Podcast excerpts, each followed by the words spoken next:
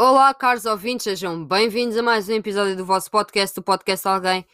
Se são novos aqui, olá, o meu nome é Ana Bento, tenho 22 anos, estudo Ciência Política e esta é a parte 2 do episódio sobre o anarquismo.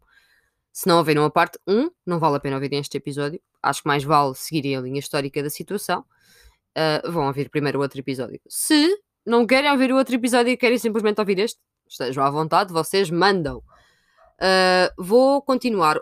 Basicamente, eu parei na primeira onda do anarquismo. Vou-vos relembrar que a primeira onda foi entre 1868 e 1894. e vou falar da segunda onda. A segunda onda do movimento anarquista é, é considerada a maior e mais relevante.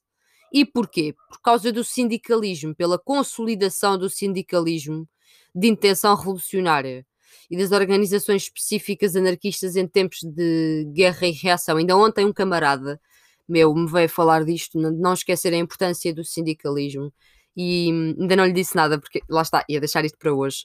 Uh, o sindicalismo teve um papel muito importante.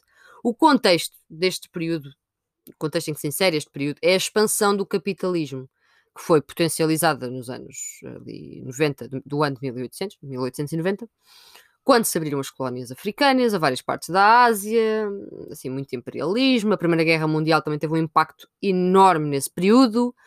Um, e a posição de parte do movimento anarquista, porque temos de ter atenção que estamos a falar de partes. Uh, lá está, eu disse-vos que ia-vos falar das vertentes do anarquismo depois. Mas pronto. Parte do movimento anarquista, de apoio aos aliados, gerou conflitos internos relevantes. Durante a guerra inicia-se ali um processo lento de substituições das, das importações, uh, que possibilitou a formação ali de um parque industrial, digamos assim, em diversos países da América Latina, de modo a que o movimento em si consolidou-se nessa região através de estratégias e mobilizações anarco-sindicalistas e sindicalistas revolucionárias. Um, também há uma onda massiva de mobilizações crescentes entre 1917 e 1923, mais para o final da segunda onda, nas quais os anarquistas eh, exercem um papel fundamental. Há influências individualistas que se, que se aproximaram uh, dos anarquistas nesse período, em localidades como Alemanha, Estados Unidos, Inglaterra, uh, Rússia. Foram estes os espaços. Em termos internacionais, as duas experiências de maior influência uh, no mundo e que contaram com a participação de anarquistas foram. Uh, não, desculpem, perdoem o meu francês. Uh, Confédération Générale du Travail, uh, fundada em França, uh, e o Industrial Workers of the World, fundada em 1905 nos Estados Unidos. Um, internacionalmente temos estes, estes dois nomes uh, importantes e que tiveram participação anarquista. Na Europa, diversos sindicatos foram formados baseados nos princípios do sindicalismo revolucionário. O que é, que é isto do sindicalismo revolucionário? Basicamente é só uma designação que é dada a uma doutrina específica e prática difundida no final do século XIX, nas primeiras décadas do século XX também, que surge a partir da perspectiva anarquista na Associação Internacional dos Trabalhadores e, posteriormente, em França, com a Confederação Geral do Trabalho. Uh, sendo o caso mais expressivo, lá está o francês, e do anarcossindicalismo, cujo maior expoente foi Espanha, com a CNT, Confederação Nacional del Trabajo. Meu espanhol também, pronto, não, não dá. Uh, continente europeu foi marcado também por uma série de atentados uh, levados a cabo por anarquistas que preconizavam o seu trabalho através da propaganda pelo ato. Uh, especialmente em França, em Itália, durante final do século XIX e início do século XX e também pelo estabelecimento e pelas atividades de agrupamentos especificamente anarquistas. Os anarquistas tiveram um papel muito relevante nos acontecimentos um, do Bienno Rosso na Itália. Uh, quando eu digo Bienno Rosso, estou-me a referir uh, a um período de dois anos de intenso conflito social na Itália que se seguiu após a Primeira Guerra Mundial. Uh, o, o, conflito foi seguido por uma violenta reação, o período revolucionário foi seguido por uma reação, reação violenta por parte dos camisas negras fascistas e pela marcha sobre Roma liderada por Benito Mussolini. Um, queria voltar aqui um bocadinho atrás para não se esquecerem que em, em, em Espanha há aqui, vai haver também aqui uma grande importância relativamente a Franco Toda a gente sabe quem é Franco, espero eu. Mas pronto, para não perder aqui no raciocínio, porque isto é muita informação ao mesmo tempo para vos dar, eu não quero ser nem maçadora nem confusa. Um, falámos em Itália. Outro elemento relevante na Europa foi o alto investimento dos anarquistas nos processos de educação popular. Uh, eles investiram muito uh, na educação em três eixos: no, no eixo técnico profissional, ali na, no eixo cultural e na formação política foram criadas escolas modernas, foram criadas universidades populares, por exemplo, em Espanha, a Escola Moderna de Barcelona, em Itália, a Escola Moderna Racionalista de Clívio, que foi uma das que florescem até à chegada dos fascistas ao poder. Uh, na Suíça, muitas outras iniciativas também em Inglaterra, e isto já para 1907, 1900, até 1921. Falando em leste europeu, os anarquistas uh, também tiveram uma atuação determinante na revolta de Iliden, foi um, um levante organizado contra o Império Otomano. O objetivo inicial da revolta era criar uma nação livre do Império Otomano. Uh, na Rússia, entre 1905 e 1917, os anarquistas dividem-se primeiro entre dois grupos, os anarcossindicalistas e os, e os insurrecionalistas, uh, e participam na fundação dos sovietos de São Petersburgo e Moscovo, que são podem se chamar conselhos operários ou sovietos, que são uh, corpos deliberativos constituídos por operários ou membros da classe trabalhadora que organizam basicamente a produção de material de um determinado território ou de uma determinada indústria.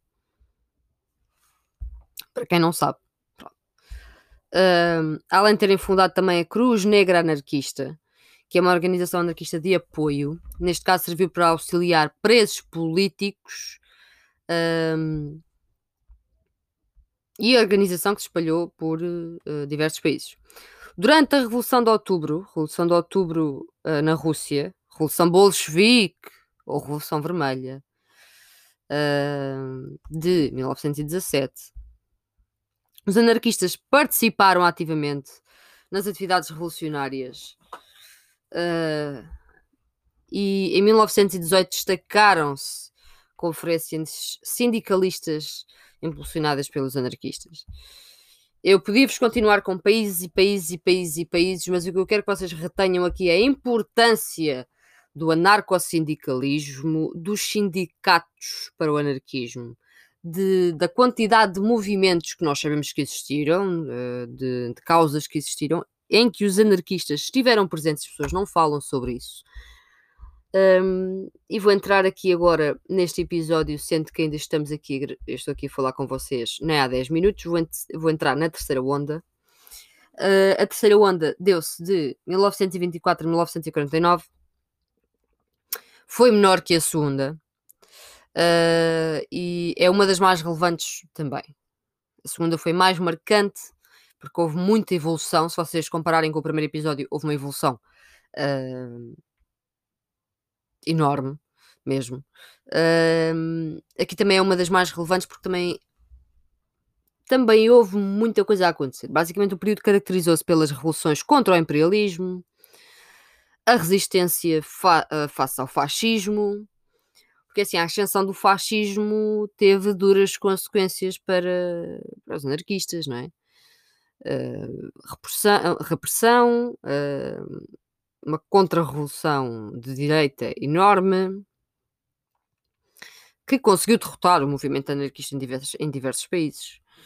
Uh, uma grande incidência nas classes trabalhadoras, Uh, usava-se uma grande, um grande discurso libertador e bem-sucedido, o exemplo da, da Revolução de Outubro, uh, e investia-se muito na repressão aberta aos anarquistas. este contexto também, também foi em diversos países, com a participação de artigos anarquistas. contou ali com a criação de partidos comunistas, há o anarcocomunismo, chegarei lá quando falarei, quando, quando falarei assim das, dos tipos de anarquismo. Um, temos a crise de 1929, malta, não se esqueçam. O que é que aconteceu em 1929? Grande pressão. Foi mal. E depois o que é que se segue também? Nesta época. Segunda Guerra Mundial que é que avança com isto tudo? Conservadorismo, reformismo, não é? Temos que ver que aqui foi um momento um bocadinho baixo uh, contra os anarquistas, foi um momento hum, complicado, porque aqui já está uma luta iminente contra o fascismo. Não, uh, antes a luta, claro que também se devia, era uma luta contra o fascismo, mas o, o anarquismo surgiu uh, muito na onda dos trabalhadores, como vocês perceberam. E aqui já era uma luta contra o, contra o fascismo. Um, e começam a haver muitos processos uh, revolucionários perdão, uh, em que os protagonistas eram anarquistas. Uh, entre as iniciativas internacionais deste período temos a East Asian Anarchist Federation, fundada em 1928, com a Organização dos Países do Leste Asiático, um, temos também. Isto é pá, isto é espanhol. Temos a, ACAT, que já existia, foi um ramo uh, da AIT narco-sindicalística da América Latina. Pá, espanhol é muito mal, desculpem. Uh, a fundação da, da Comissão de Relações Internacionais Anarquistas na Europa, em 48, uh, também conhecida na América Latina durante até a década de 1960. Uh, ambas eram muito importantes nas relações entre organizações. Porque no momento em que o anarquismo está a ser atacado pelo fascismo, um, foi importante estabelecer este tipo de ligações. Espanha. Em Espanha, em 36, após uma tentativa de golpe de Estado em julho de 1936, o golpe militar uh, contra o governo da Segunda República Espanhola e cujo fracasso levou à Guerra Civil Espanhola e derrotada a República ao estabelecimento do regime franqui franquista. Temos aqui Franco, não é? Que é muito importante os anarquistas tiveram um papel fundamental na luta contra, contra Franco. Um, como podem ver, esta, esta, esta época foi muito marcada por lutas contra ditadores autoritários e fascistas. Um, e acho que é importante falar disso agora também, dada a situação, o panorama mundial que estamos a viver. E apesar do sucesso das experiências em Espanha, os anarquistas foram perdendo espaço com os stalinistas. Uh, porque sim, houve uma luta com os apoiantes de Stalin. Uh, tropas lideradas pelo Partido, Partido Comunista de Espanha suprimiram as áreas uh, coletivizadas e perseguiram tanto os anarquistas como os marxistas. Uh, além disso, o avanço do fascismo, a problemática guerra-revolução e a própria participação de alguns anarquistas no governo deram um fim, digamos assim, ao processo revolucionário. Uh, Destaca-se aqui também a resistência contra a ocupação nazi em França, que foram movimentos e redes que durante a Segunda Guerra Mundial prosseguiram a luta contra o, contra o eixo. Muito importante aqui, muito importante. Na Alemanha, militantes anarquistas foram assassinados pelo regime nazi, vou destacar aqui o um nome: Eric Mussam, ensaísta, poeta, dramaturgo, anarquista judaico-alemão. Ascendeu dentro da primeira. Dentro da esquerda europeia após a Primeira Guerra Mundial, sendo um dos principais líderes, uh, mas foi assassinado pelo regime nazi. Um, após o fim da guerra, os anarquistas reorganizavam-se em sindicatos e em, em organizações específicas anarquistas, uh, de modo a tentar um, colocarem-se de pé outra vez, porque isto foi um período super complicado. Vocês sabem tão bem quanto eu uh, quem foi Franco, quem foi Adolf Hitler. Vocês sabem tão bem quanto eu que também uh, ir contra Stalin não era uma boa ideia, não é? portanto, a terceira onda é muito uh, a repressão uh, levada a cabo pelos fascistas e na altura também pelos comunistas. Uh, e não é por isto que eu vou dizer, ah, os comunistas são, estão no mesmo saco que os fascistas. Não, malta, vamos lá diferenciar, tá bom? Pronto. Uh, temos a Segunda Guerra Mundial que modificou completamente o plano geopolítico mundial e que, nomeadamente, teve logo impacto no anarquismo e nas próprias lutas uh, populares.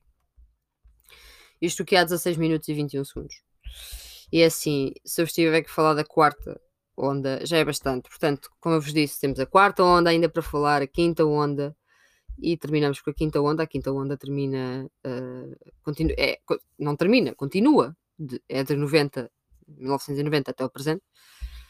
Um, portanto, sim, eu irei falar da quarta onda que é de que vai de 1950 a 1989 no próximo episódio e termino com a quinta onda. E depois o terceiro episódio será dedicado a princípios políticos e ideológicos do anarquismo, assim mais a fundo. Também há defesa e autogestão, há estratégia do anarquismo, debates e questões internas. Eu tenho que ver de que forma é que posso distribuir isto, porque é muita informação. Vou tentar resumir da melhor forma possível e da forma mais clara possível para que vocês possam perceber. Se já repararam, eu, por exemplo, sempre que falo de um autor ou sempre que. Sempre que falo de um acontecimento, digo-vos qual é, porque pode haver alguém que não sabe do que é que eu estou a falar. E assim, pelo menos, fica com uma ideia. Se estiver interessado, vai fazer pesquisa. Um, e depois partirei para os ramos e deixo-vos com, com um nome hoje para fazerem a vossa pesquisa se quiserem. No último episódio eu disse-vos disse que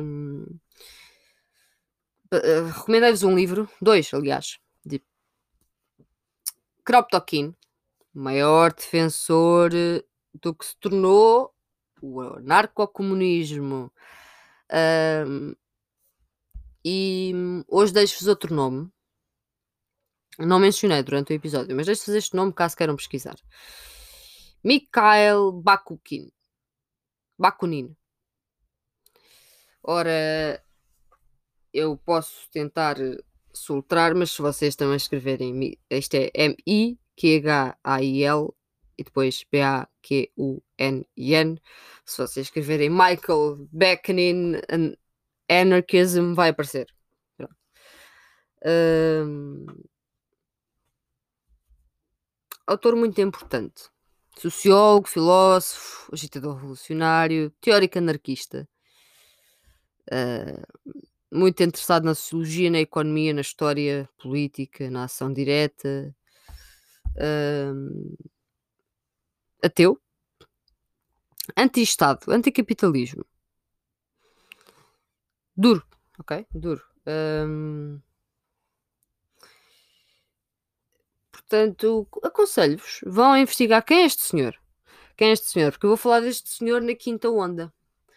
Uh, porque este senhor nasceu uh, em 1814 no Império Russo e morreu na Suíça em 1876, mas teve uma as suas ideias são imortais. Uh, vão pesquisar sobre ele. É isto que eu tenho para vos deixar agora com este episódio. Se quiserem, se não quiserem, eu também falarei sobre ele. Claro que de uma forma muito mais breve, mas falarei. Tal como quando, fal quando falei de crop talking, falei de uma forma breve, irei falar mais, mas sempre de forma breve, não vos vou estar aqui a dar uh, biografias uh, de pessoas, seria, seria exaustivo. Uh, e acho que este episódio já conta com muita informação. São só 20 minutos, mas é muita informação. Portanto, espero que tenham gostado, caros ouvintes. Parte 2 da coletânea de episódios sobre o anarquismo. Sigam o Mundo e Mídia no Instagram. Sigam o vosso podcast no Instagram. Sigam o, vosso podcast no Twitter. Olhem, ontem tive assim um, um apagão, estão a ver, e apaguei todos os meus tweets. Está assim do zero. Portanto, agora se quiserem encontrar alguma coisa para me lixar, good luck, bitch. Estou a brincar, não tinha nada de mal, só que só deu-me assim um vibe. Pronto. Um... Vão ao Linktree, tem lá tudo. E keep safe, stay at home, estudem, que é o que eu vou fazer agora. E mais uma vez, muito obrigada por estarem aqui, caros ouvintes. Espero pelo menos tornar o vosso dia um bocadinho menos chato, porque todos sabemos que estas alturas são, são muito chatas. Muito obrigada. Qualquer coisa disponham, qualquer dúvida, qualquer sugestão, qualquer apontamento a fazer, falem comigo.